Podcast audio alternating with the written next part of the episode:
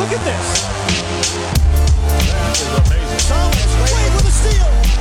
The emotions of Dirk Nowitzki. What he's always dreamed of. Hoping to have another chance after the bitter loss in 2006. Watch this play.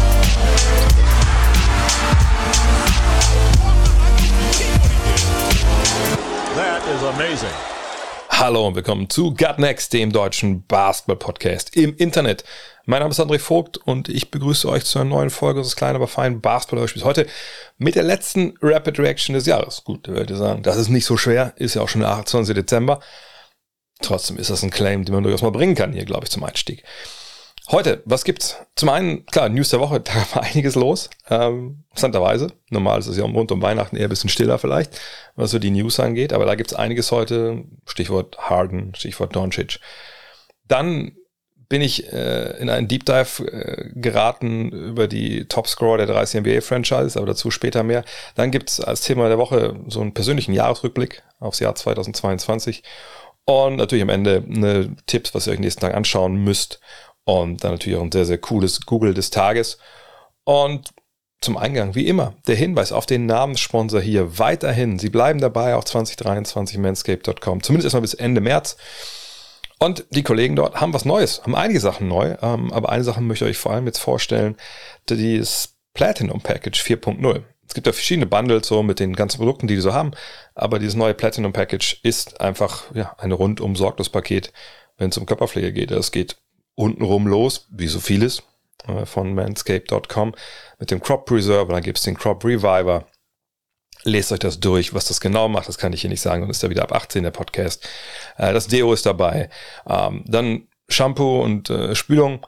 Ja, weiß jetzt nicht, was ich damit machen soll, aber für euch sicherlich hoffentlich. Ne? Also wenn ich, wie gesagt, wenn morgen Viagra für Haare erfunden wird, seht ihr mich in drei Wochen mit Zopf im Stream.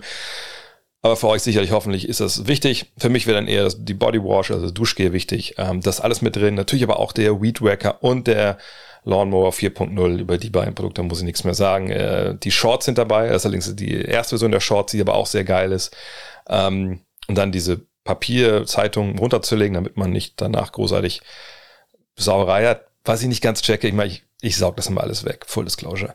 Und dann, der ist echt äh, teuer nicht teurer ist es nicht wahrscheinlich, aber das echt tolle ähm, Kulturbeutelchen, das ich auch meine Reisen mitnehme, ist alles mit dabei. Checkt aus, the Platinum Package oh, mit dem Code NEXT20, NEXXT20 kriegt natürlich 20% auf alles. Momentan gibt's eher auf für jeden 20%, von daher ja, habt ihr jetzt keinen riesigen Vorteil, aber ich habe einen Vorteil, wenn ihr den Code angebt, weil dann wissen die, dass ihr von mir kommt. Und das wäre ganz cool. Aber kommen wir zu den News der Woche ja, Luka Doncic, äh, muss ich mehr sagen? Ihr werdet es mitbekommen haben, was da los war beim Spiel gegen die Knicks. Äh, und ehrlich gesagt weiß ich ja gar nicht, was man da noch groß sagen soll über den Jungen. Wir hatten ihn ja auch äh, bei The Zone Decoded ähm, auseinandergenommen. Aber 60 Punkte, 21 Rebounds, 10 Assists, 21 von 31 äh, Würfen aus dem Feld getroffen, 16 von 22 Freiwürfen und nur zwei von sechs Dreiern das ist natürlich, das ist eine Ansage. Also wie groß die Ansage ist, kommen wir gleich noch zu. Ähm, und als ob das nicht alles schon reichen würde, um wirklich äh, Legend Legendenstatus zu erreichen, dann hat sein Team auch noch gewonnen. 126, 121 äh, gewannen die Mavs ja dann äh, nach Overtime gegen die Knicks. Aber ähm, naja, die hätten das nicht gemacht, wenn nicht Doncic am Ende ne, den zweiten Freiwurf daneben wirft, absichtlich, irgendwie den Rebound bekommt, irgendwie äh, den Ball reinwirft, akrobatisch und dann geht's überhaupt erst in die Overtime. Und er tanzt vor allem noch so tierisch rum, weil er denkt, die haben gewonnen. Und dann merkt er, ai, geht noch Overtime. Ähm, also wirklich, wirklich unfassbar. Ähm, was bedeuten die Zahlen jetzt? Außer, dass sie halt wahnwitzig sind. Also selbst Will Chamberlain hat noch nie 60, 20 und 10 aufgelegt. Allerdings ne, wie es bei Will Chamberlain so ist, wenn man sich mal da reinzieht, was er eigentlich so aufgelegt hat in seiner Karriere, dann ist man zum Beispiel bei 53, 32 und 14 oder 51, 29 und 11. Und das ist ja dann auch, also nicht unbedingt schlechter als 60, 21 oder 60, 20 und 10. Ähm, und wird das dann auch in 32 Partien, das, muss ich mir auf der Zunge zergehen lassen, hat er auch 60 mindestens aufgelegt, äh, hat aber in diesen Spielen nie mehr als 6 Assists verteilt. Ähm, Rebounds schon ein paar. Ne, in diesen 32 Partien war sein Topwert 43. Allerdings hat er da auch 63 Minuten gespielt. Von daher, das ist schon ein Territorium, wo sich Doncic bewegt. Das ist wirklich, ähm, das ist krass. Fast so krass wie die Geräusche, die aus dem Wohnzimmer kommen, wo meine Tochter Besuch hat. Aber gut, dann bist du jetzt genauso durch wie ich. Nochmal zum vielleicht zu Buzzerbeater von Luka Doncic. Ne, also das war ja wirklich verrückt, weil es war ja nicht nur irgendwie so knapp, ne, bis in die letzte Sekunde herein und immer nur nur Führungswechsel, sondern Dallas, falls ihr nicht mitbekommen habt, die lagen mit neun Punkten hinten. 33,2 Sekunden Verschluss. Und wenn man ESPN dessen oder deren Stats Department glauben darf, dann hat es das seit 20 Jahren nicht gegeben, dass eine Mannschaft in diesen letzten 33,2 Sekunden einen neun Punkte Rückstand äh, wieder gut gemacht hat. Von daher Wahnsinn. Aber abschließend nochmal. Alles, was ihr wissen müsst über diese historische Leistung. Zum einen, das waren die meisten Punkte, die ein Dallas Maverick aufgelegt hat. Von daher ne, ist jetzt, was ein Spiel angeht, Doncic der Topscorer der Mavs. Es war erst der zweite Triple-Double überhaupt mit 60 Punkten. Der andere wird James Harden äh, zugeschrieben. Das ist auch gar nicht so lange her. Doncic ist der jüngste Spieler mit einem 50-Punkte-Triple-Double. Wie alt ist er jetzt, glaube ich, 23. Ähm, seine 21 Rebounds waren Career High. Punkte ja sowieso. Ähm, es war sein drittes Spiel mit mindestens 50 Punkten für die Mavs. In der Mavs-Historie gibt es sieben davon. Zwei hat Dirk, eins Jamal Mashburn und das letzte geht dann aufs Konto von Jim Jackson. Ja, und eigentlich das, jetzt kommen wir vielleicht zurück zum Eingang mit der Decoded-Folge. Was war so der einzige große Kritikpunkt? Also ein bisschen der Lebenswandel. Ne? Findet man auch jetzt wieder im Kontext dieses Spiels, denn da hat Doncic dann danach äh, bei den Kollegen, das ist Barely Sports, glaube ich, übertragen ja die Spiele von, ähm, von den Mavs dann gesagt, naja, jetzt bräuchte er erstmal ein Recovery Bier, also erstmal ein, ein Pilzken, ne, um runterzukommen. Ja, wie gesagt, das passt alles ins Bild bei Luka Doncic, äh, auf jeden Fall. Und, und, unfassbare Leistung. Aber wenn wir schon bei Zahlen sind, gucken wir noch ein bisschen noch nach Nordwesten, also ziemlich weit nach äh, Nordwesten. Da müssen wir sagen, ja, sorry Glide, hm, der neue ewige Topscorer der Portland Trailblazers ist Damon Lillard. Nicht erst seit gestern, ist schon ein paar Tage jetzt her. Aber äh, Dame Dollar hat jetzt Clyde Drexler abgelöst. Ja damals von 83 bis 95 äh, bei den Blazers gespielt, damals 867 Partien absolviert, bevor er dann äh, nach Houston ging. Und hatte da in dieser Zeit 18.040 Punkte für die Franchise aufgelegt. Ja, dass er Dame Lillard jetzt äh, pulverisiert, ja, wir kommen nachher noch dazu, wie Punkte er jetzt hat, ähm, und brauchte dafür aber nur 730 Partien. Von daher, ähm, ja, herzlichen Glückwunsch, Damien Lillard, und zeigt eben auch ne, diese Verbindung, besondere Verbindung von, von Spieler und Stadt. Und bei dem würde ich mittlerweile echt festlegen, wenn da nicht irgendwas wirklich, wirklich, wirklich krasses passiert, dass er wahrscheinlich den Kobe und den Dirk macht und, und ewig bei seiner Franchise bleibt. Aber ihr fragt euch jetzt sicherlich auch, und jetzt kommen wir zu diesem Deep Dive, den ich heute gemacht habe, wer sind eigentlich die Topscorer der 30 NBA-Franchises all time? Jetzt nicht pro Spiel, sondern halt insgesamt aufgelegte Punkte. Und ich habe mir mal die Mühe gemacht, das alles rauszuschreiben. Ich habe das statsmuse.com für benutzt. Und ich gehe jetzt mal nicht alphabetisch durch, sondern ich gehe von Rang 30 bis Rang 1 die Spieler, ne, also die, die meisten Punkte für ihre Franchise gemacht haben, dann aber gerankt nach Punkten insgesamt. Und äh, Platz 1, im Endeffekt, wenn habe ich mich geärgert, ich hätte wissen müssen, wer Platz 1 ist, aber hat mich dann doch so ein bisschen überrascht. Aber fangen wir an. Auf Rang 30 sind die Brooklyn Nets. Und ich gebe euch mal ein bisschen Zeit, bevor ich dann sage, wer im Endeffekt der Topscorer ist. Vielleicht könnt ihr ein bisschen mitraten im Kopf. Ich hätte es nicht gewusst. Der Topscorer all time der Nets bis jetzt ist Brook Lopez. 10.444 Punkte und damit gleich auch letzter hier äh, in diesem 30 äh, Positionen habenden Ranking. Rang 29 sind die New Orleans Pelicans mit Anthony Davis. 11.059 Punkte. Also da wird sicherlich auch erstmal jetzt nichts mit, nichts wieder zukommen. Bei Blue Ropes sicherlich auch nicht. Platz 28, die Orlando Magic. Das fand ich dann damit relativ leicht. Dwight Howard, 11.435 Zähler. Rang 27, da lag ich falsch. Da hatte ich einen der Gasol-Brüder bei den Memphis Grizzlies vorne, aber der Topscorer der Memphis Grizzlies bis heute ist Mike Conley, 11.733 Zähler. Rang 26, die Charlotte Hornets. Da, das hatte ich dann schon. Kemba Walker, 12.009 Punkte. Rang 25, da kam ich nicht drauf. Die Los Angeles Clippers. Das ist Randy Smith, 12.735 Punkte. Ja, ein bisschen vor meiner Zeit gespielt, deswegen kam ich da nicht drauf. Aber dann sieht man auch, weil ich hatte eigentlich Blake Griffin im Kopf, aber, und der ist auch Zweiter, ist gar nicht so weit entfernt. Äh, aber, wie gesagt, die Clippers zeichnen sich auch nicht unbedingt da, aber zeichneten sich eigentlich nie wirklich, vielleicht vor der Blake Griffin-Ära, äh, damit aus, dass die Leute da lange, lange spielen wollten. Egal, Rang 24. Die Toronto Raptors. DeMar DeRozan, 13.296. Und da war ich im Endeffekt geschockt. Ich, ich, weiß nicht mehr, an welcher Stelle jetzt Vince Carter war. Ich glaube, er war nur Fünfter oder so. Das, da dachte ich, dass da ein bisschen mehr passiert wäre. Rang 23. Ähm, da muss man sagen, das war dann, habe ich auch überrascht. Aber eigentlich halt nicht. Milwaukee Bucks, wenn man ein bisschen drüber nachdenkt. Das ist bereits Janis Antetokounmpo mit 15.195 Zählern. Rang 22, Washington Wizards. Da ist ein Spieler, der jetzt gerade natürlich noch aktiv ist, mit Bradley Beal auf einem guten Weg, aber es ist Elvin Hayes mit 15.551 Punkten. Rang 21 sind die Phoenix Suns. Auch da geht es zurück in die Vergangenheit. Wer weiß es? Wer weiß es? Walter Davis mit 15.666 Zählern. Rang 20 hatten wir Portland Trailblazers, Damian Lillard, jetzt bei 18.115, Stand heute. Rang 18 sind die Oklahoma City Thunder.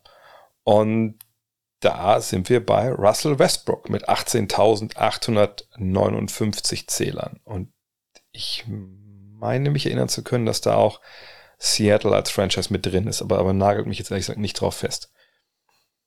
Platz 17. Die Minnesota Timberwolves.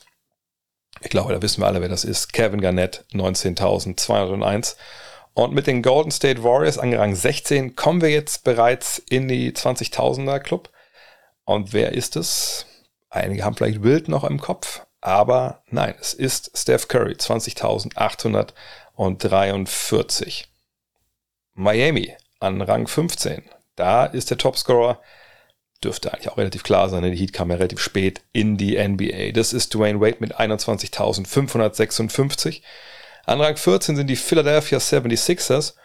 Und da hätte ich schwören können, dass das Allen Iverson ist.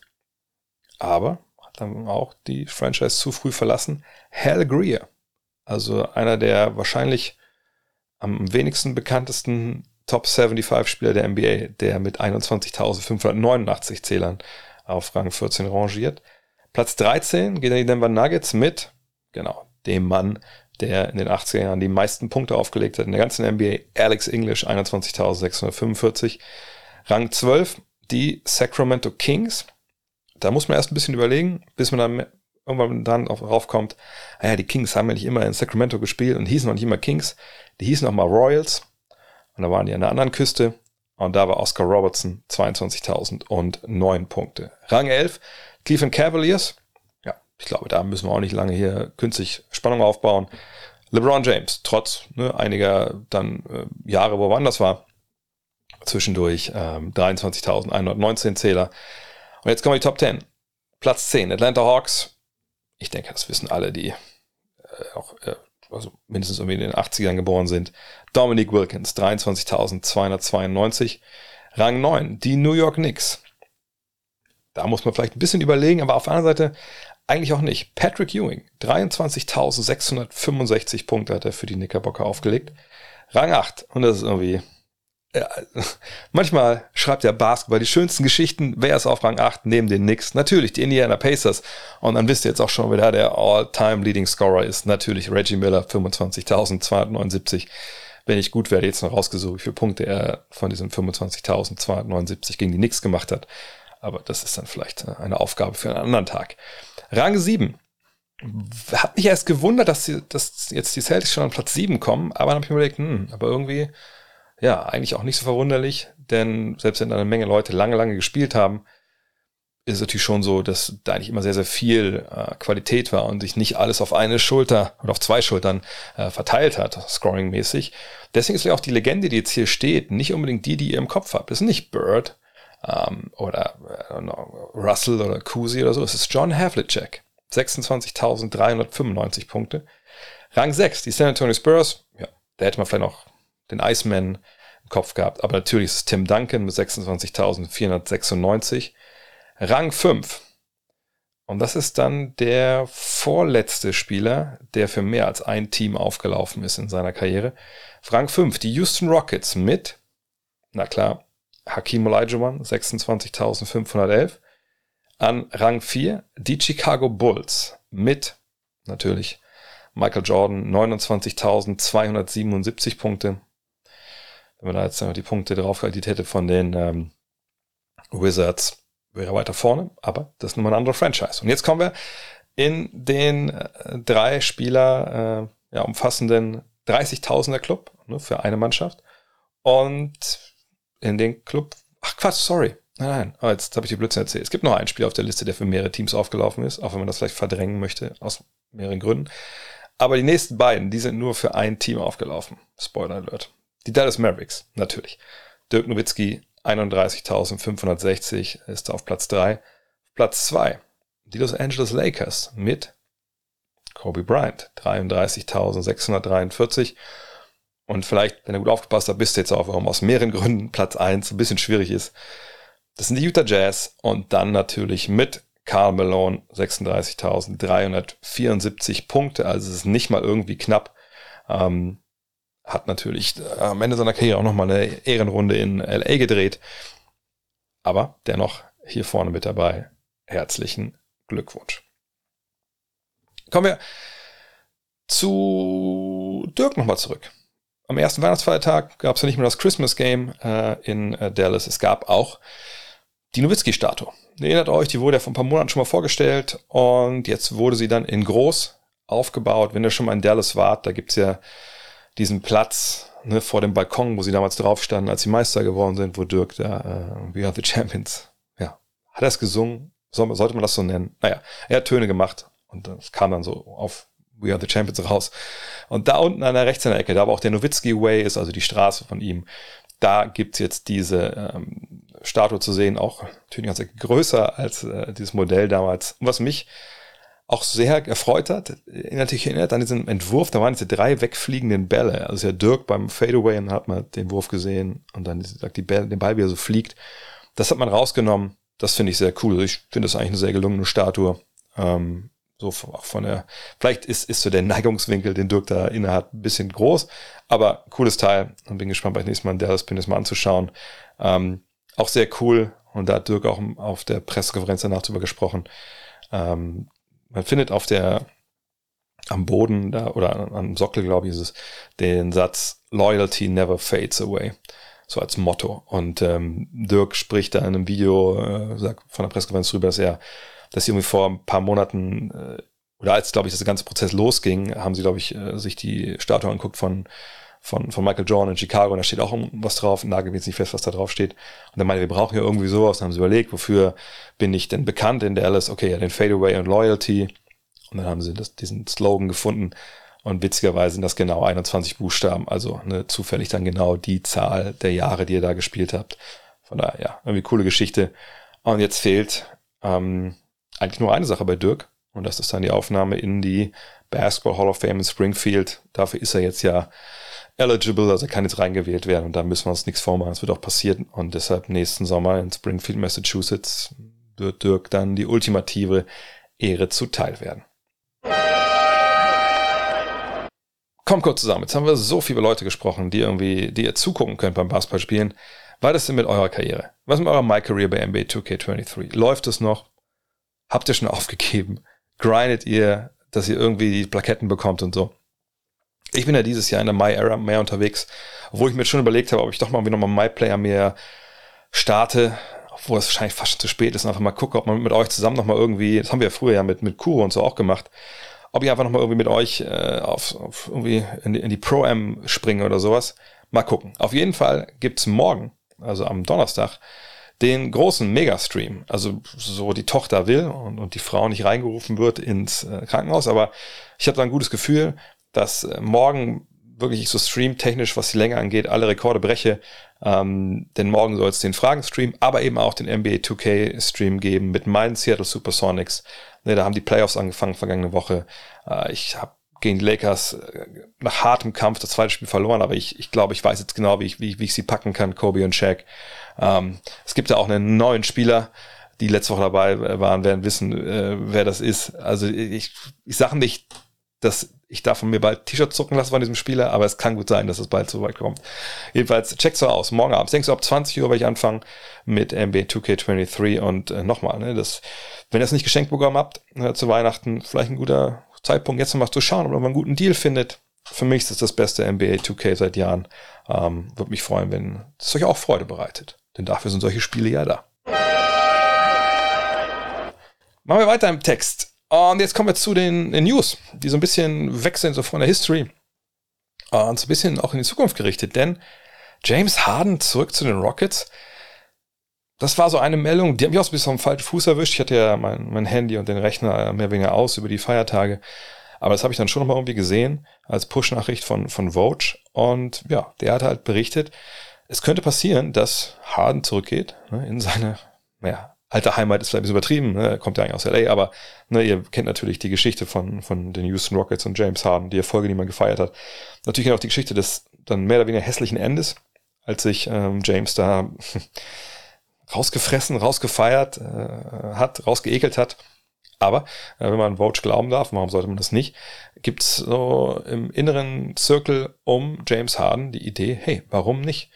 wenn das jetzt nicht so gut läuft dieses Jahr bei den 76ers, man hat eine Spieleroption auf die Saison 23, 24, warum dann nicht Free Agent werden und nach Houston gehen? Die haben eine Menge Cap Space, die haben junge Spieler, vielleicht brauchen sie mal einen Veteran, der sie ein bisschen anleitet.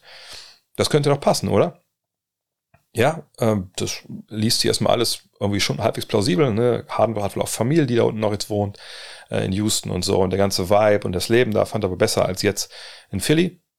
Da kommt er ja vom, aus dem Westen. Kann alles sein kann ich ja gesagt nicht, nicht beurteilen. Ähm, spannend finde ich halt diese Idee, die auch dann äh, Zach Loder noch in seinem Podcast äh, ne, angebracht hat, dass er sagt, er hört aus Ligakreisen, dass erwartet wird, dass Harden also jetzt bis zum Ende seiner Karriere eigentlich eher so diese Kurzverträge haben möchte, immer so eins plus eins, also ein Jahr Vertrag und dann eine Option, Spieleroption auf ein weiteres Jahr. Das äh, ist so ein bisschen das Playbook von LeBron James gewesen, damals äh, am Ende seiner zweiten Tour in äh, Cleveland um halt immer maximalen Druck aufs Management auszuüben, dass sie wirklich auch gucken, dass sie ihm das beste Team hinstellen, weil sonst geht man halt einfach. Spannende Personalie. Äh, ich sage nicht, dass Houston äh, und Harden da jetzt ein No-Brain ist, dass man den holt, aber das muss man beobachten. Interessant fand ich auch, dass Harden diese, dieser Report von, von Vogue ein bisschen auf dem falschen Fuß erwischt hat. Denn ähm, man hatte ihm äh, vor dem Christmas Game gegen die Knicks auch angesprochen. Er sagte, äh, war auch ziemlich unwirsch und nee, darüber rede ich nicht und wo kommt das überhaupt her? Keine Ahnung. Ähm, danach hat er dann gesagt, also ich bin hier, also ich bin hier in Philadelphia. Wir spielen sehr guten Basketball und ich weiß nicht, wo dieser Report herkommt. Ich bin äh, froh und äh, glücklich hier zu sein. Ähm, wir spielen zusammen und ich denke, wir werden noch besser werden. Das Klingt natürlich erstmal gut. Auf der anderen Seite klingt es auch nicht unbedingt wie ein Dementi. Also ich bin sehr gespannt. Ich denke, diese Lesweise, dass er da ne, Druck ausübt und guckt und macht, äh, kann ich mir schon vorstellen. Auf anderen Seite ist natürlich der Fakt, dass Darren Murray und er ja einfach sehr, sehr eng sind. Und ähm, dass das jetzt halt irgendwie auseinandergeht, einfach so ad hoc im Sommer, so ich bin jetzt weg und tschüss und sehe zu, wo er bleibt das würde mich dann schon wundern. Aber wer weiß. Ne? Also wir haben jetzt zweimal gesehen, dass Harden seinen Abgang äh, forciert hat. Aber momentan, ich meine, die Sixers spielen guten Basketball. Und da kommen wir direkt zur nächsten Meldung. Tyrese Maxey steht auch kurz vor seinem Comeback jetzt für die Sixers. Ne? Also seit dem 18. November war er raus, hat sich ja den Fuß gebrochen gehabt. Äh, Champs, Sharane sagt, eventuell am Freitag gegen New Orleans wäre er wieder zurück. Und sagt, bei den Sixers läuft's ja auch. Wir haben eine Siegesserie gerade. Ich bin gespannt ähm, wie es so weitergeht. Ich glaube, aber alle Beteiligten tun gut, in Philly sich jetzt auf die, äh, auf die Gegenwart zu konzentrieren und auf die nahe Zukunft. Äh, und bei Maxi, ich bin mal gespannt, wie schnell er bei 100% ist. So die letzten Meldungen waren, dass er mit den Spielern, die nicht in der Rotation waren, so ein bisschen gescrimmaged hat, aber auch jetzt nicht ewig lange. Ähm, der Anthony Melton macht seine Sache in den ersten fünf Jahren eigentlich auch ganz gut. Also kann für meine Lesart kann es gut sein, dass man vielleicht auch erstmal sagt, okay, komm, ne, komm mal zurück, Tyrese, aber wir ne, geben dir die Zeit, die du brauchst, um wirklich nochmal fitnessmäßig auf ein Level zu kommen. Vielleicht gibt es auch eine Minutenrestriktion. Da bin ich, äh, bin ich sehr zuversichtlich, dass es dann, dass er ihn nicht direkt reinschmeißen und dann 30 Minuten gehen lassen. Gehen lassen ist auch ein Stichwort für Zach Levine. Ne, dass der eventuell zu haben ist in Chicago, wenn die alles einreisen, etc. pp. Das war aber jetzt schon länger durch die Internetze. Aber ähm, jetzt hat Tim McMahon, den kennt ihr vielleicht als, so als Beatwriter, äh, der Dallas Teams oder der Teams in Texas plus Oklahoma City muss man mittlerweile ja sagen bei ESPN. Das hat er, er hat jetzt zu Levine was gesagt im Podcast von äh, Zach Lowe und er meinte, naja, innerhalb der Mavs-Führung, also wirklich oben, ne, da gibt's wohl einige Fans äh, von Zach Levine, natürlich auch in dem Sinne Fans von einer Verpflichtung von Zach Levine. Und äh, McMahon sagt, äh, mehr oder weniger wörtlich, ich sitze nicht hier und sage, dass dort komplette Einigkeit besteht ne, zum Thema Levine, dass man ihn holen sollte. Aber ich denke, dass es genug Fans gibt, also in dieser Führungsriege, äh, dass ich nicht ausschließen würde, ne, dass die sich darum bemühen, den vielleicht zu holen. Äh, Fände ich spannend, denn, und finde es auch nicht ganz abwegig, denn wenn man sieht, was eigentlich die Mavs zu bieten hätten in einem Trade, dann geht's ja hier nicht unbedingt um ja, äh, Draft-Picks, die extrem wertvoll werden in ein, zwei Jahren oder ähm, tolle junge Spieler, die auf, auf dem Weg zum Star sind oder so. Sie können brauchbare Spieler, ne, Josh Green etc. Äh, bieten. Sie können auslaufende Verträge bieten und natürlich irgendwelche Draftpicks, muss man schon finden, aber eben nicht so richtig geiles. Und dann, also welchen Spieler kriegt man denn dann? Vor allem, wenn man dann halt nur ne, eins zu eins, also wenn man nur zwei Teams zusammen sich irgendwie einen Trade überlegen. Aber es kann natürlich sehr gut sein, dass die, die Bulls zum Schluss kommen, wir haben keine besseren Angebote für Levine. Die Mavs nehmen gerne so einen langfristigen Vertrag an äh, von einem Spieler, der, wenn er gesund ist, top ist, aber halt auch nicht über jeden Zweifel haben und aber auch nicht so oft gesund ist. Also wenn so ein Trade durchgeht, dann müsste das schon, also so Cutting Costs nennt man das in, äh, in den USA sein, also ein Motto hier, das war mal eine gute Idee, mal einen Vertrag zu nehmen, aber wir kriegen den nicht ver ver anders verkauft. Dann gibt uns halt Josh Green, gibt uns äh, Hardy und dann irgendwelche passenden Verträge. Beobachten wir das mal. Ansonsten Trade-Gerüchte, so richtig viel Neues gab es nicht äh, vergangene Woche. Und nochmal der Hinweis ähm, in Sachen Medienkompetenz. Immer genau lesen, was da geschrieben wird. Auch von Journalisten. Manchmal sind es einfach Ideen, die Journalisten haben und nicht unbedingt Gerüchte. Ich habe mal zwei Gerüchte mal rausgesucht, ähm, wobei das eine gar nicht Gerücht ist. Also Mark Stein kennt ihr auch, renommierter Journalist, äh, mit seinem eigenen Substack mittlerweile er gesagt. Also er hört immer mehr, dass Kyle Kuzma zu haben ist und dass er getradet wird bis zum 9. Februar, dann ist ja die Trade Deadline, weil er eben sagt, dass in Washington mehr und mehr so die, ja, äh, die Erkenntnis reift, sie werden ihn aller Wahrscheinlichkeit nach nicht ähm, unter Vertrag nehmen können als Free Agent im Sommer. Naja, und dann wäre ein Trade natürlich gerade in der Situation, in der sich die Wizards befinden, wo es eh nicht so super richtig gut läuft, ähm, auch jetzt ist ja Bradley Beal auch wieder angeschlagen, natürlich sinnvoll, ihn jetzt zu traden. Das könnte man beobachten. Da kann man, also mit dem Namen kann man sicherlich in der Trade Machine spielen, wenn man das will. Tobias Harris ist ein Name, der seit Ewigkeit in der Trade Machine gefühlt diskutiert wird. Ähm, aber jetzt scheint es wirklich auch ein Team zu geben, was zumindest über ihn nachdenkt. Und das ist laut Ian Bagley ähm, aus New York, sind das die Knicks. Ähm, der Kollege sagt, es gibt da Interesse. Ne? Tom Thibodeau hat vor dem Christmas Game wohl auch relativ glühend von Harris gesprochen. Warten ab, was passiert. Ähm, dass die nix äh, im Business sind. Das äh, wissen wir. Aber auch da, wie gesagt, ich meine, auch da kann natürlich die harten Personal so ein bisschen mit reinspielen im Sinne von, wenn man jetzt das Gefühl bekommt, der Harden ist auf jeden Fall weg, ne, vielleicht dann so einen soften Rebuild jetzt schon starten, aber irgendwie denke ich mir, hey, wenn man so nah dran ist, auch an der Spitze irgendwie, und das kann man ja durchaus sagen bei Philadelphia, also ich glaube nicht, dass die jetzt chancenlos sind gegen die Top-Teams, wenn alle dabei sind, da jetzt so einen, so einen krassen Move dann zu machen, Fände ich schwierig. Warten wir ab, was da passiert. Thema der Woche. Ich habe es eingangs schon erwähnt. Ähm, ist ja so die Woche jetzt, wo man so ein bisschen zurückblickt auf das Jahr und äh, einfach so ein bisschen Revue passieren lässt. Ich dachte erst, ah, mache ich auch sowas und wir einfach nur so, ja, die Top-Bars-Momente nochmal wieder erzählen. Aber dann dachte ich mir so, nee, wie finde ich das jetzt nicht so super spannend? Das machen ja bestimmt viele andere Leute auch. Und ich dachte, ich nehme euch ein bisschen mit, so in, in mein Jahr, was dieses Jahr los war. Mhm. Auch angelegt an die Tatsache, dass wir gestern Abend zusammen saßen mit ein paar Jungs, mit denen ich früher gespielt habe oder wo ich früher Trainer war, äh, hier bei uns um die Ecke in einem Restaurant, Schrägstrich Kneipe, und gequatscht haben. Und da erzählt man ja auch ein bisschen, was so im Jahr los war. Und ich dachte so, dann nehme ich einfach mal mit euch äh, und, und erzähle euch hier so ein bisschen, was, was mir von dem Jahr einfach hängen geblieben ist. Und da sicherlich vergesse ich ganz, ganz wichtige Sachen. außer NBA oder so, das ist äh, vollkommen richtig. Ein paar Sachen, die ich erzähle gleich, werden auch sicher nichts mit der NBA zu tun haben oder nur ganz, ganz peripher.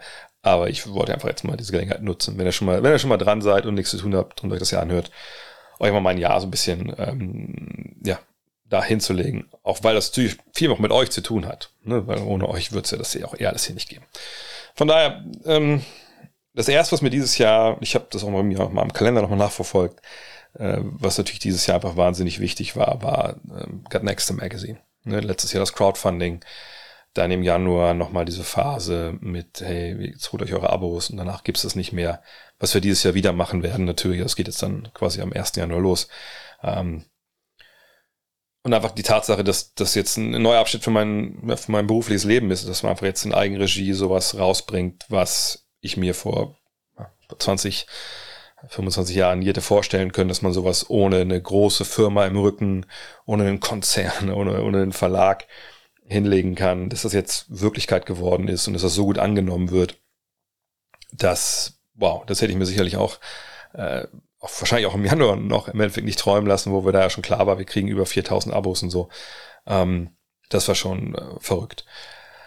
Und seither ist das ja einfach auch eine, eine ein krasses, äh, also krass gewesen in dem Sinne, dass, ich habe es gestern Abend auch gesagt, wir jetzt die vierte Ausgabe ja gemacht haben und jetzt an der fünften arbeiten und ich auch erst jetzt erst merke, was alles noch, was das Potenzial ist und, und der Weg dahin, wo wir eigentlich hinwollen mit dem Heft, jetzt viel klarer nach einem Jahr ist. So. Und ähm, deswegen ist jetzt die fünf, die wir jetzt machen, diese Dark Issue, einfach auch nochmal eine krasse Weiterentwicklung zu der eins. Aber genauso soll es ja eigentlich auch sein. Und ähm, die Tatsache, dass das alles wieder so krass funktioniert hat und, und ihr so krass zufrieden seid, das, das war einfach verrückt und das ist weiterhin verrückt. Aber da kann ich nachher bei, äh, beim Mac Nummer 4 noch ein bisschen drüber sprechen, wenn ich darüber rede. Fakt war einfach, dass, dass dieser Auftrag von euch, ne, das so zu machen, einfach so ein unfassbar Vertrauensbeweis war, der einfach bis heute nachhalt und mir noch bestärkt hat, dass wir das hier, dass wir den richtigen Weg gehen. Ja, das war so der, der Januar, ne? Dann haben wir auch angefangen, das Heft zu produzieren und so. Da war dann auch relativ wenig äh, jetzt los, was wirklich in Erinnerung geblieben ist. Ja, bis auf mein erstes Mal Covid dann im Februar. Leider genau zu dem Zeitpunkt, als der erste NBA-Trip hier mit äh, TR Germany ähm, anstand die dabei waren, werden es wissen. Ich äh, war ja in Person meines Bruders dabei. Der, sieht ja nicht viel anders aus als ich. Äh, der hat sich ein bisschen gekümmert vor Ort, weil wir wollten eigentlich zusammen da auch die Reise machen. Ähm, ich hoffe, die meisten, die dabei waren, hatten trotzdem Spaß, wenn ihr hier zuhört. Äh, sorry nochmal, aber ich war einfach von, glaube ich, war glaube ich zehn Tage da und ich, ich glaube zwei Tage vor Schluss war ich dann erst positiv und dann hat es sich auch nicht mehr gelohnt, drüber zu fliegen. Ähm, aber war, glaube ich, sonst für alle auch ein trotzdem sehr, sehr geiler Trip und LA steht für mich jetzt ja an, ab dem 9. Januar, dann geht's ja rüber. Äh, Freue mich brutal drauf und bis dahin werde ich mich auch nicht großartig irgendwo hin bewegen, wo es, wo es gefährlich wird. Dann ging es aber nach äh, USA für mich zum ersten Mal wieder seit, seit Covid. Das war dann in New York.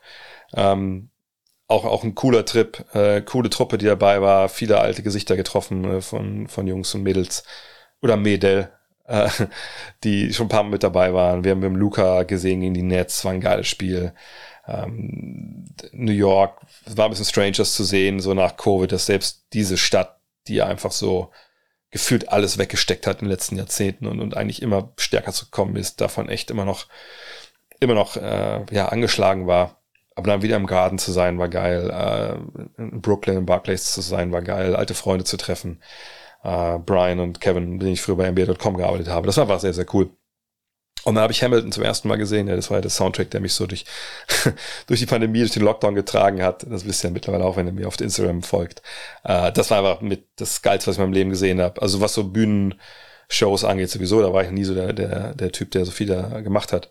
Aber ich habe gestern auch gesagt, ich glaube, ich sage so die Top 10 Dinge, die ich jemals gesehen habe, also im Sinne von Sport, Entertainment, ähm, das ist nicht irgendwie ein Kinofilm, sondern einfach nur Sachen, ne, wo irgendwer vor deinen Augen auf einer Bühne oder auf dem Feld irgendwas dir ne, darbietet. Da war das sicherlich Top 5 aller Zeiten und das schließt auch alle Basketballspieler ein, die ich, die ich jemals gesehen habe. Also von daher, wenn ihr mal Hamilton, Hamilton anschauen könnt, in London oder in, äh, in New York, dann macht das auf jeden Fall. Aber wenn ihr die Wahl habt zwischen Madison Square Garden und Hamilton, dann macht natürlich auf jeden Fall Madison Square Garden. Damals in New York habe ich angefangen, das Buch zu schreiben, ne, Love This Game, was dann was eine Tortur war am Ende. Ähm, am Ende wusste ich dann auch gar nicht mehr, was ist jetzt gut, ist das schlecht. Ähm, hatte da jeglichen Bezug verloren zur Realität, sage ich mal. Ähm, und das war einfach wirklich ein wahnwitziger Ritt. Also ich, wie immer bei solchen Sachen, man fängt ja dann zu spät an. Ich habe damals angefangen, als es nach New York ging.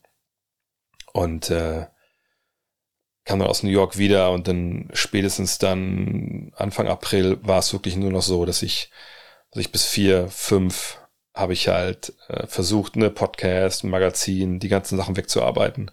Äh, um drei kommt ja nochmal so unsere Tochter aus der Kita. Äh, meine Frau, je nachdem, welcher Tag der Woche es ist, ne, manchmal hat sie frei, manchmal einen halben Tag in der Regel, aber dann noch lange Tage, hatte nochmal übernommen und ich habe mich dann in mein, mein Homeoffice verzogen und habe dann quasi, ja, von je nachdem, wann sie kam, vier, fünf, sechs, äh, nur unterbrochen dann von Essen, manchmal auch das Essen dann vom Rechner, habe dann bis elf, zwölf geschrieben, dann eventuell nochmal für eine halbe Stunde die Xbox angemacht, um einfach irgendwas zu spüren. Ja, und dann ähm, ging es am nächsten Tag wieder los. Und das war dann auch wirklich die letzten vier Wochen auch wirklich jeden Tag der Woche, wenn ich nicht gerade wie kommentiert habe oder so. Ähm, und wie gesagt, ein wahnsinniger Ritt. Äh, und an der Stelle auch mal, also schönen Gruß, wenn sie das nicht hören will, an die Julia, meine äh, Lektorin äh, aus Berlin, der, die selber mal gespielt hat, Basketball in den 80ern, aber eigentlich damit so nichts zu tun hatte, die mich da echt durchgesprochen hat und immer wieder bestärkt hat, ey, das ist gut, das, das, ich, ich hab doch Ahnung, mach dir keine Sorgen. Und äh, dann kam mir irgendwann das Buch dann raus und dann, dann, dann habt ihr auch gesagt, dass es gut war. Und, das, und seitdem bin ich einfach mega stolz darauf äh, das so geschrieben zu haben, auch, auch weil einfach da eine Menge auch persönliche Sachen drin sind. Ihr wisst das ja, ne, viele Anekdoten aus meiner Karriere auch dabei und aus meinem Leben als Basketballer. Ähm, und dass das so gut ankam, dass alte Coaches von mir sich drauf gemeldet haben und so, das hat mir einfach dann im Endeffekt sehr, sehr viel gegeben und ich bin froh, dass ich da diesen, diesen, diesen fulminanten Ritt am Ende hingelegt habe und hat sich im Endeffekt auch jede Minute, äh, hat sich dann wahrscheinlich im Endeffekt auch echt gelohnt, weil ich einfach das Buch einfach echt ich finde es einfach sehr, sehr gut. das klingt blöd, wenn man es selber geschrieben hat, aber was soll ich sagen? Dann das nächste, was mir wirklich dann so hängen geblieben ist, ähm, war das, ähm, ich glaube, es war dann das zweite Finalspiel, ne? Mhm. In der NBA Finals. Wenn ihr euch erinnert, Dennis Schröder hatte ja Spiel 1, glaube ich, kommentiert schon, oder war das, ich glaube, Spiel 1. Aber ich war Spiel 2 oder Spiel 3 Ich hatte nur die beiden Spiele kommentiert der Finals. Und ähm, das eine halt mit Dennis. Und das war sehr, sehr cool. Ich hatte Dennis extrem lange davor nicht persönlich gesehen gehabt. Ähm, und haben wir dann mit den Kollegen Schönmüller und, und Gräfe einfach, fand ich, auch im Nachhinein einfach sehr, sehr cool, dieses, dieses, dieses Finalspiel halt mitbegleitet. Ähm, weil es ist schon nicht leicht, ne, mit, mit drei Leuten da zu sitzen. Also eigentlich waren es natürlich jetzt vier Namen, aber die vielleicht äh, mit der Arbeit dort nicht vertraut sind in unserer Übertragung. Einer ist ja der Moderator, der das vor dem Spiel macht, und einer ist der Kommentator, der dann zu mir und, und ähm, Dennis dazu kam. Und das war einfach, das war eine tolle Erfahrung, das in dem Studio zu machen, auch mit äh, Analyse-Tool zu arbeiten erstmals und eben mit Dennis auch. Ne? Wir hatten auch echt einen super Rapport. Ähm, äh, ne? Das war, glaube ich, sehr, sehr kurzweilig. Das Feedback von euch war einfach überragend. Ähm, intern war es genauso und das hätte ich vorher nicht gedacht, dass das so gut läuft. Ne, auch mit jemandem wie Dennis, der es ja auch nur einmal in seinem Leben vorher gemacht hatte. Aber das war einfach eine sehr, sehr coole Geschichte. Wir haben auch damals gesagt, wir machen auf jeden Fall demnächst was zusammen bei mir im Podcast. Ja, ist auch schon wieder ein halbes Jahr her, aber ich bin ja dann, sag ab nächste Woche, übernächste Woche in LA und ich denke mal, da werde ich in der Kabine einfach mal verhaften und dann kommt dann hoffentlich der lang ersehnte Dennis Schröder Podcast. Danach bin ich, ich bin am dritten Finalspiel direkt äh, nach, ich bin von München nach Berlin und von Berlin aus nach Dublin geflogen mit ein paar Leuten. Da gab es einen Junggesellenabschied von meinem, von meinem Trauzeugen. Und äh, ja, der, der Junggeselle, in dem Fall dann, und ich hatten uns als einzige beide dann äh, Covid geholt. Wir wissen, es muss auch am Flughafen passiert sein in Berlin, denn äh, wir waren zu sechs in einem Airbnb. Ich habe einen anderen Kollegen in einem Bett gepennt. Äh, wir waren die einzigen beiden, die es hatten. Und wir waren die einzigen beiden, die alleine knapp eine halbe Stunde am Gate standen, weil die anderen noch in der Security waren. Ähm, aber das war beim zweiten Mal dann Gott sei Dank bei mir sehr, sehr kurz, ne, drei Tage positiv, dann aber wirklich so dreieinhalb Wochen, würde ich sagen, ja, saß ich stellenweise vorm Rechner, habe auf weißes Blatt Word-Papier geguckt und wusste nicht, habe ich jetzt schon was geschrieben, habe ich das gelöscht? Ich war halt komplett raus. Und wenn ich bei uns hier in den ersten Stock gehen wollte, bei uns im Haus, äh, habe ich gepumpt wie, wie, wie Zion Williamson im Trainingslager. Ähm, von daher, das war echt dann auch echt ein bisschen scary, so dass alles mitzumachen. Ähm, Aber Gott sei Dank ging das dann auch nach, nach drei, vier Wochen vorbei. Das war dann auch wieder gut. Aber seitdem sage ich auch, ich muss das nicht nochmal bekommen. Ja, dann äh, gab es den, den Tod von Ademola Okulacha, was mich wirklich ähm, jetzt nicht in dem Sinne persönlich getroffen hat, als wenn da jetzt ein Familienmitglied gestorben wäre. Das natürlich nicht. Aber es hat mich schon sehr zum Nachdenken gebracht, ähm, ne, der Tod von Ademola, weil ich hatte mit ihm ja auch, als er dann aufgehört hatte mit Basketball, mit ihm zusammen gearbeitet, so ein kleines Projekt damals für McFit. Ähm, ich hatte ihn ja auch mal besucht in, in Malaga damals, als er da gespielt hat und so. Also man hatte schon so Connection, er hat ja auch in Köln gespielt. Ähm, und wir hatten nochmal ein langes Interview gemacht für, für Planet Basketball 2 bei ihm im Büro. Also Adam Mola war schon jemand, der mir irgendwie ans Herz gewachsen war aus dieser, aus dieser ganzen Nowitzki-Generation. Viele andere auch, aber das ne, da war irgendwie doch ein bisschen mehr Beziehung noch da. Ähm, und damals habe ich ja dann auch, äh, hat mich äh, ein anderer Mensch aus seinem Umfeld kontaktiert, ob ich nicht helfen könnte, einen äh, Nachruf zu schreiben. Das haben wir auch gemacht. Ähm, ich war auch eingeladen zur Trauerfeier, aber wie es dann immer so ist, genau an dem Tag hat unsere Tochter dann ihr, ihr erstes, ihre erste Ballettaufführung gehabt. Dann habe ich das natürlich, ähm, habe ich das nicht gemacht, ähm, Nachhinein äh, dahin zu fahren, was vielleicht die Sache ist dieses Jahr so beruflich, das heißt beruflich, aber so aus diesem, diesem Basketball-Kosmos, was mir am meisten leid tut, dass sie nicht da war.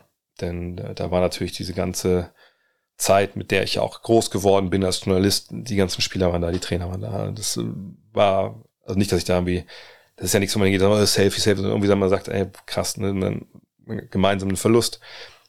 Schade, dass das nicht funktioniert hat, aber wie gesagt, äh, unsere Tochter hat das auch sehr, sehr gut gemacht als, als Chefhase von ähm, Alice im Wunderland. Von daher, alles gut.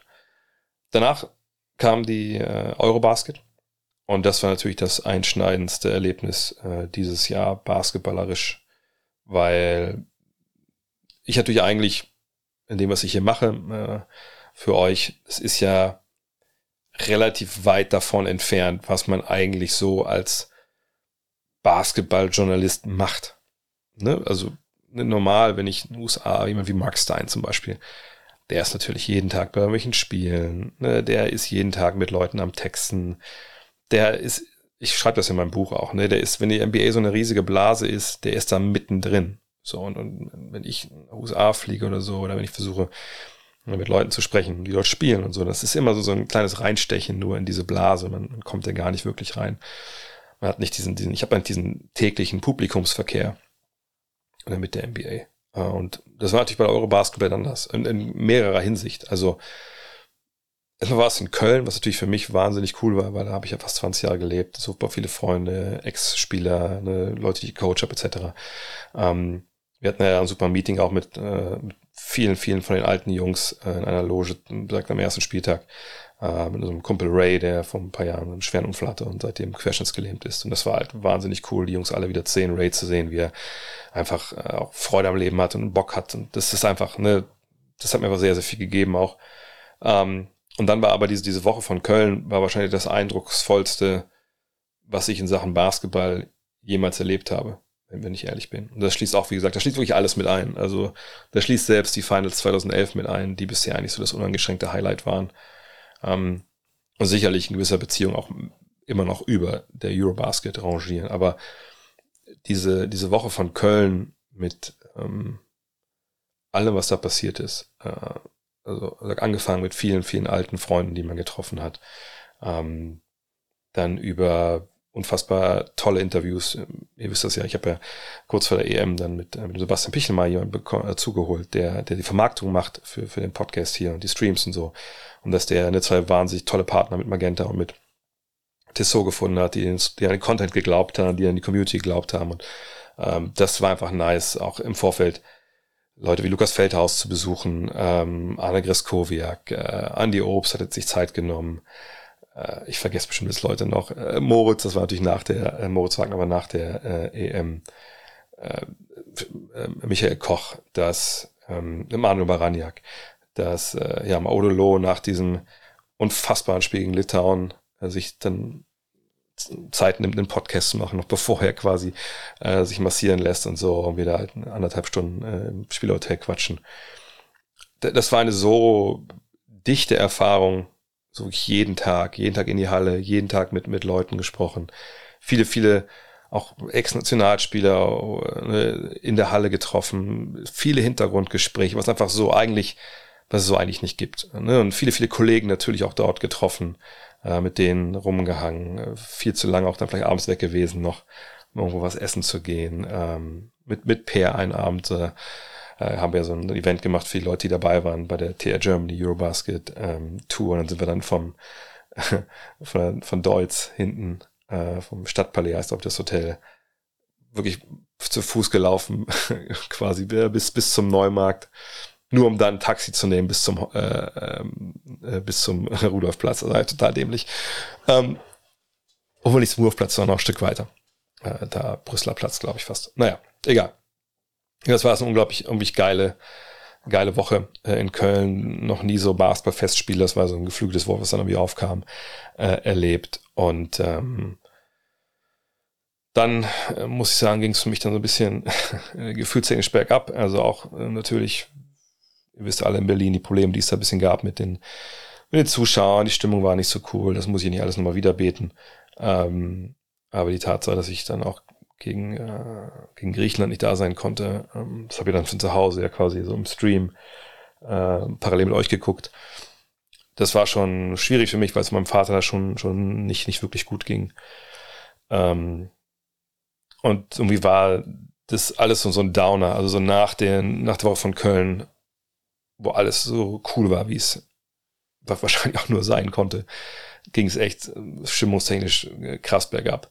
Ähm, allerdings muss ich auch sagen, dass ja dann in, in Berlin es halt diese, diese eine eigentlich immer noch surreale Begegnung gab. Ich habe es euch auch schon mal erklärt, ich weiß aber nicht, ob es in einem Stream oder einem Podcast war und ihr hört ja auch nicht alles auch genau richtig, deswegen erzähle ich es hier nochmal.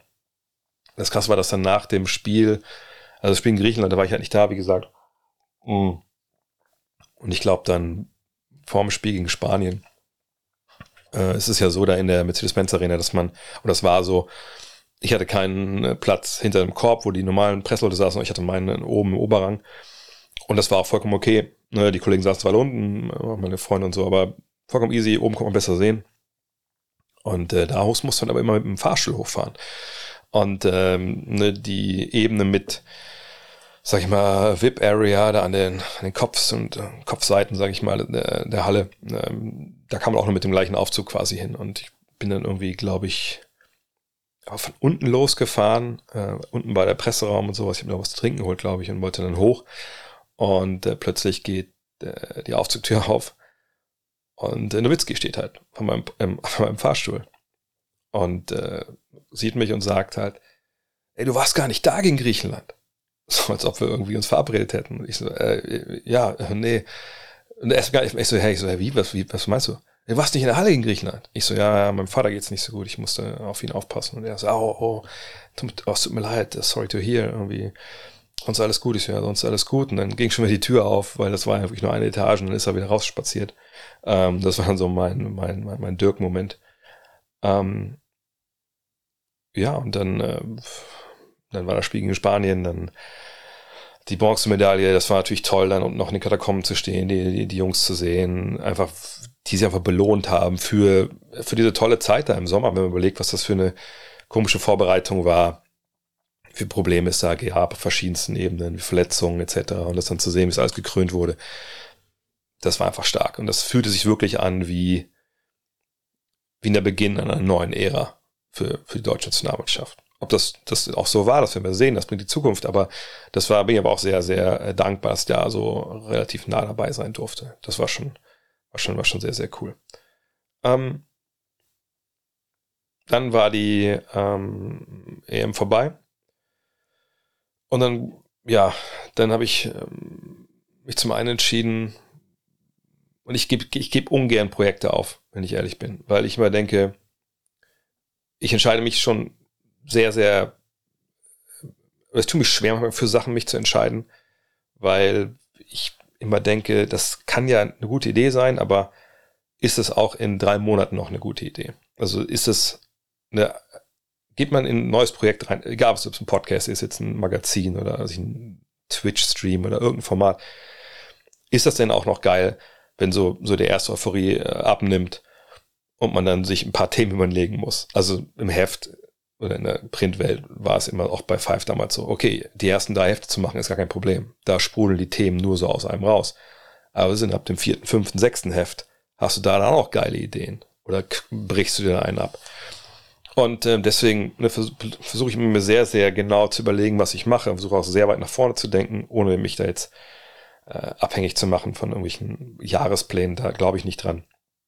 Aber ich muss schon merken, dass mich das inhaltlich kickt und dass mich das auch kreativ kickt. Und das war beim Open Court Podcast ja vom, vom FC Bayern Basketball auf, auf jeden Fall so. Also ich bin ja mit äh, ganz, ganz alten Bekannten, der ja früher auch selber Sportjournalist und auch Basketball gemacht hat, äh, mit Andreas Burkhardt, der die Pressearbeit macht ja beim FC Bayern. Äh, Basketball habe ich, äh, wir hatten ja vor Covid schon gesprochen, dass wir das, dass das der Verein machen wollte und ich habe überlegt, ah, kann ich mir das vorstellen? Irgendwie, ja, das fühlt sich irgendwie gut an, obwohl ich ja, wie viele wissen, kein, kein Fußballfan vom FC Bayern bin. Aber ähm, ich fand das Konzept spannend und ich fand äh, auch, auch die Menschen dahinter spannend. Aber ich äh, kam dann nach der EM und sagte einen Eindruck ne, von der abbauenden Gesundheit meines Vaters äh, zu dem Punkt, dass ich gesagt habe, nee, also meine Frau äh, hat einfach einen Job, wo ja einfach manchmal das, äh, das äh, Bad Signal wird angemacht und dann ist sie halt fünf Minuten später weg. Und äh, ich habe einen Job, der auch bestimmte Anforderung stellt, die eben nicht mit so einem normalen 9-to-5-Job äh, äh, zu, ver, ja, zu vereinbaren sind. Und ähm, unsere Tochter ist ja jetzt auch, ne, wird, wird sechs nächstes Jahr. Ähm, da habe ich gesagt, nee, ich muss irgendwo müssen wir beide reduzieren. Und sie dann an gewissen Stellen bei sich reduziert. Ich habe dann bei mir überlegt, was kann ich abgeben.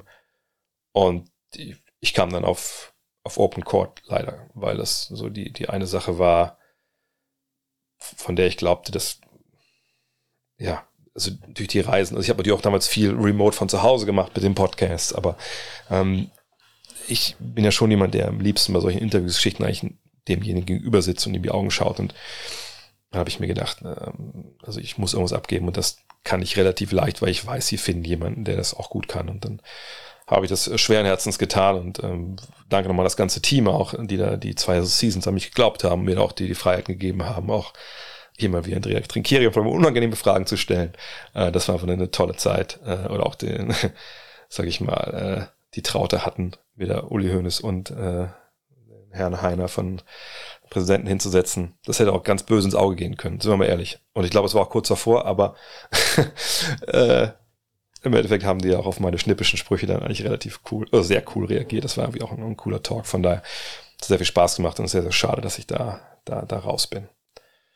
Naja, und danach ist dann mein Vater gestorben. Äh, da habe ich euch schon, glaube ich, öfter drüber gesprochen. Also öfter nicht, aber habe ich euch schon erzählt, dass es natürlich für mich äh, schwierig war. Auch immer noch schwierig ist, ehrlich gesagt, obwohl man natürlich bei dem Menschen, der so alt geworden ist, auch dann das alles so auch checkt und auch alles begreift und, und das ist sehr rational, gar nicht, gar nicht schwer, aber es ist halt emotional schwer. Aber es ist auch gut, dass man, dass man auch aus sowas äh, mal von Latz geknallt kriegt, einfach weil man dann merkt, dass nicht immer alles äh, so 100% so laufen kann, wie man sich das vorstellt und ähm, von daher habe ich da auch, glaube ich, einige Sachen mitgenommen. Auch gerade was so ne, dieses Aufschieben von Dingen angeht und vielleicht auch das Wertschätzen von Zeit. Äh, und da habe ich dann auch ein paar Lehren draus gezogen, die dann vielleicht auch nächstes Jahr dann nochmal noch mal wichtig werden für mich. Ja, und on a, on a happier note habe ich dann zu meinem Geburtstag, es war dann nicht, nicht so lange danach, äh, zum ersten Mal meinen, den Schuhschnabel gesehen. Im Vogelpark Walsrode. Ich bin mit der, den Jungs da, Mädels nicht äh, affiliated, aber ich kann euch jedem empfehlen, schaut euch den Schuhschnabel an im äh, Vogelpark Walsrode. Ähm, muss man erst noch ein bisschen durch den Park, bis er dann kommt. Äh, das Gehege ist recht unscheinbar und wenn er dann nicht auf den ersten Blick zu sehen ist, muss man vielleicht mal kurz nochmal jemand fragen, ist das wirklich der Schuhschnabelgehege? Aber wenn man ihn dann sieht, glaube ich, dann, äh, ich weiß nicht, warum mein Herz so lacht, wenn ich den Schuhschnabel sehe, aber hat es mehrfach. Äh, und äh, neben Hamilton, was ich dann kurz danach auch nochmal äh, mit der Familie in, in, äh, in London gesehen habe, war das so, ja, außerhalb vom Basketball das absolute Highlight, glaube ich, dieses Jahr. Ja, und dann haben wir The Mac Nummer 4 gemacht, äh, absolute Chaos-Produktion, äh, was mir aber, ähm, also habe ich schon erwähnt, ne, mit Covid, mit Autounfällen, mit Rechnerabstürzen, mit allem, was man sich vorstellen kann, jedem, jedem Kita-Virus. Äh, hier hätten wir ins Editorial oder ins Impressum auch unter Autoren auch wahrscheinlich jeden gerade grassierenden Virus schreiben müssen. deswegen danke für alle, die geschrieben haben, wie, wie cool sie das Heft finden und wie sehr es sie zurücknimmt in die eigene Vergangenheit und wie geil ihr das alles feiert. Äh, hat uns auch, glaube ich, allen viel bedeutet, dass er zu lang gekommen ist. Und deshalb sind wir jetzt mit Vollgas in die 5 rein. Ähm, und kann ich schon mal erklären, also 5 wird halt das Dark Issue sein, was wir eigentlich an Nummer 2 machen wollten, was einfach damals in die Zeit gepackt, gepasst hat. Gut, ist es jetzt viel, viel fröhlicher in der Welt geworden im letzten äh, Jahr, sicherlich nicht. Aber jetzt haben wir einfach, glaube ich, ein sehr, sehr cooles äh, Konzept auch für diese nächste Ausgabe, die die erste sein soll, die so eine gewisse Metaebene mitbringt. Da möchte ich vielleicht noch nicht ganz so viel verraten. Ähm, aber das wird, glaube ich, ähm, ihr werdet schon merken, dass es was anderes ist auf einmal. Und auf eine Weiterentwicklung. Und ähm, ja, und jetzt, da werden wir jetzt, da geben wir jetzt Vollgas, auch schon zwischen vor Weihnachten und Neujahr, morgen nochmal richtig. Ähm, und übermorgen, bevor es dann äh, das Wochenende ist. Und ähm, ja, die nächste Aufgabe ist halt dann im Januar, werden wir halt nochmal so einen Monat ausrufen, wo Abos abgeschlossen werden können für die, die neue Season. Ich werde nochmal alles daran setzen, die, ich glaube, es sind noch knapp 700, die bei Startnext damals ihr Abo gekauft haben, aber es noch nicht verlängert haben, weil du musst, ihr müsst ja, wenn ihr bei Startnext das Abo gemacht habt, ist ein Einjahresabo, äh, die laufen ja alle aus, ihr müsst ein neues Abo abschließen äh, auf gutnextmac.de, sonst habt ihr kein Abo für Season 2. Äh, da werden wir nochmal alles ansetzen, dass wir in dem Monat Januar nochmal allen das wirklich nochmal äh, nahe bringen, weil ich weiß, ich vergesse solche Sachen auch immer schnell. Ähm, ja, und das ist dann so das erste, was nächstes Jahr anliegt. Und äh, dann die Trips und dann freue ich mich. Und da habe ich auch einige Ideen. Jetzt endlich ist auch die Premium-Podcast, da wird jetzt verstärkt was passieren wieder. Da war jetzt leider ein bisschen zu viel Leerlauf. Ähm, ach eine Sache habe ich noch vergessen gerade. Hall of Game ist natürlich auch jetzt wieder angelaufen im Dezember. Das hat auch sehr, sehr viel Spaß gemacht mit Len und mit Ole, da Steve Nash und Julius Irving zu verarbeiten. Und unser Crowdfunding auf Steady war halt auch mega erfolgreich. Und das freut uns total, dass wir da jetzt, sind gar nicht so viele. Ich glaube, das sind mittlerweile, äh, was sind das denn?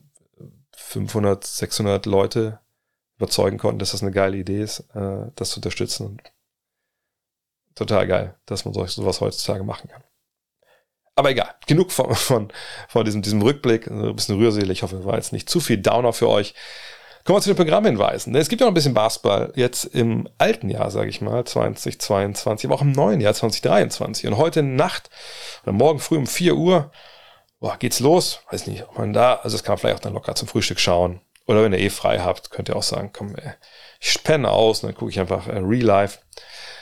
Um 4 Uhr, die Nuggets bei den Kings. Ne, Sabonis mitbekommen, Domantas hat ja den äh, linken Daumen, glaube ich, irgendwas da gebrochen und angerissen. Hat aber gesagt, nee, Operation brauche ich jetzt nicht. Es wird nicht schlimmer, wenn ich damit spiele. Let's do it. Damit werfe ich eh nicht. Von daher können wir uns freuen über das Center-Duell, wenn er wirklich dabei ist. Äh, mit äh, dem Kollegen Jokic, kommen wir nochmal zu, der momentan einfach in einer unfassbaren Verfassung ist. Dann am 30.12. morgens um 1.30 Uhr die Clippers zu Gast bei den Celtics. Das finde ich ein cooles Matchup, denn da können wir mal schauen, was die Clippers defensiv wirklich drauf haben. Ne? Wenn es dann gegen so ein, äh, Flügelbatterie wie, wie Tatum und, und Brown geht. Und da war doch auch was. haben die nicht vielleicht auch eine kleine Rechnung offen, die Celtics mit den Clippers? Das lohnt sich auf jeden Fall entweder live oder on demand am 30. Dezember und dann am 31. morgens um 2.30 Uhr. Wenn ihr also ein bisschen schon Rhythmus reinkommen wollt für die Silvesterparty, die Sixers zu Gast bei den Pelicans. Ähm, ich denke, bis dahin könnte er auch sein Williams wieder dabei sein. Er ist ja im Health and Safety Protocol. Müsst ihr vorher mal checken, sonst lohnt sich vielleicht eher weniger. Ähm, und dann um 2 Uhr am 1. Januar. Also, wenn ihr da jetzt ne, einfach schon geballert habt ne, und alles weggeknallt, dann schaut doch äh, um 2 Uhr die Pelicans bei den Grizzlies. Auch da wahrscheinlich vorher nachschauen, ob das alles so funktioniert mit Zion Williams. Aber wie gesagt, ich habe da ein gutes Gefühl. Am 2. Januar dann auch um 2 Uhr die Celtics bei den Nuggets. Uh, auch da. Ne, Jokic gegen Tatum und Co. Jokic gegen Horford oder Williams. Ah, äh, zum Zungeschnalzen. Und dann am 3. Januar, warum nicht nochmal die Pelicans gegen die 76ers? Diesmal in Philadelphia, dann um 2 Uhr. Da kann man sicherlich auch nochmal reinschauen. Google des Tages, ich habe schon mal angeteasert, geht um Nikola Jokic. Und wenn ihr bei YouTube, eh, wenn ihr wisst, was YouTube ist, dann habt ihr sicherlich auch Thinking Basketball äh, abonniert. Und dann muss ich euch nicht erzählen, dass es da ein Video jetzt gibt, das heißt, ist Nikola Jokic the best passer ever? Wenn es so sein sollte, dass ihr weder YouTube noch Thinking Basketball kennt, dann wisst ihr es jetzt. schaut das Video an, ähm, finde ich einen guten, sehr, sehr tollen Breakdown, nicht nur gut, äh, von den Fähigkeiten von Nikola Jokic. Und ähm, ganz ehrlich, also ich habe das ganze Jahr gesagt, der wird wahrscheinlich nicht MVP werden, äh, weil die Wahlberechtigten sagen, nee, dreimal voll können wir das dem Typen nicht geben. Und ihr wisst auch, dass ich nicht der Typ bin, der alle zehn Spiele eine Wasserstandsmeldung abgibt, wer jetzt MVP sein sollte. Aber Nikola Jokic momentan, was der spielt, ich, wenn ich jetzt eine Wahlschein in der Hand hätte, ich hätte arge Probleme, ihn da nicht an Nummer 1 zu setzen.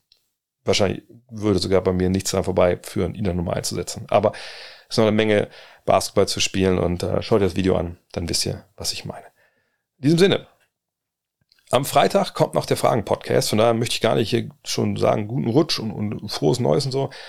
Ich sage es aber trotzdem schon, denn ich weiß ja, wie es ist manchmal am Ende des Jahres, also Stress hier und da, vergisst man was. Von daher, wenn ihr das, den Fragen-Podcast nicht hört, sage ich jetzt schon mal, guten Rutsch rüber, ähm, seid vorsichtig. Ähm, ich habe mit der Family, äh, meiner in NRW, mit meinem Schwager aus Amsterdam gesprochen. Und irgendwie kam er aufs Thema Böllern und dann äh, meinte ich so, ist das eigentlich in Amsterdam auch so? Und der hat gesagt, in Amsterdam ist dieses Jahr zum ersten Mal Böllern verboten in der Stadt. Das kann man jede Stadt in Niederlande jetzt wohl selber entscheiden, wenn ich es richtig verstanden habe. Äh, aber er meinte, das wäre auch gut so in seinen Worten, denn usually there are fingers and ears flying everywhere. Ja, das will natürlich niemand. Ähm, weder zum Jahresanfang noch in der Jahresmitte noch im Jahresende. Von daher passt auf euch auf oder lasst ganz sein. Trinkt einen mehr. Scheiß drauf. euch alles Gute.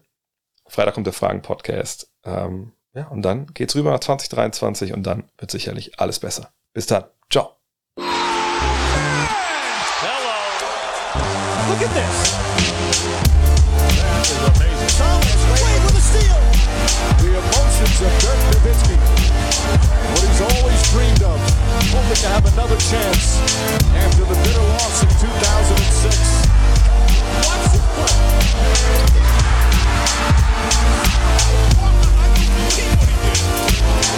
That is amazing.